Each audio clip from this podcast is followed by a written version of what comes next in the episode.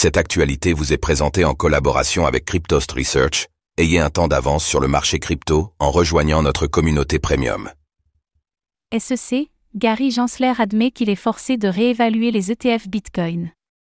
La Security and Exchange Commission, SEC, n'aurait pas d'autre choix que de réexaminer les ETF Bitcoin selon son directeur Gary Gensler. Mais l'attitude générale de l'institution ne semble pas prête de changer, si l'on en croit ses déclarations.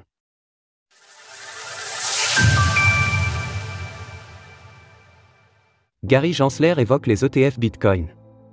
En cette fin d'année 2023, l'éventuelle approbation d'un ou plusieurs ETF Bitcoin spot cristallise les enthousiasmes de la communauté crypto, qui considère cet événement comme un déclencheur potentiel de bull run. Mais depuis des mois, la Security and Exchange Commission, SEC, freine des quatre fers, et elle a plusieurs fois rejeté des candidatures. Mais elle est désormais forcée de revoir sa copie, selon Gary Gensler. Le directeur de la SEC s'est exprimé à ce sujet lors d'une interview auprès de CNBC, et il a admis du bout des lèvres que son agence n'avait pas d'autre choix que de revoir des candidatures. Nous avions refusé par le passé plusieurs de ces candidatures, mais les cours du district de Columbia ont donné leur avis. Nous sommes donc en train de réexaminer celle-ci, en nous basant sur ces décisions de justice. Gary Gensler fait référence à Grayscale, qui a poursuivi la SEC en justice cette année. Le gestionnaire d'actifs lui reprochait d'avoir hâtivement refusé sa candidature. Il souhaite en effet convertir son fonds Bitcoin, GBTC, en ETF. Les juges ont décidé que Grayscale était dans son droit et ont accordé un réexamen de la candidature. La SEC toujours très hostile face aux crypto-monnaies. Gary Gensler a confirmé que la SEC était en train d'examiner d'autres candidatures, sans préciser lesquelles.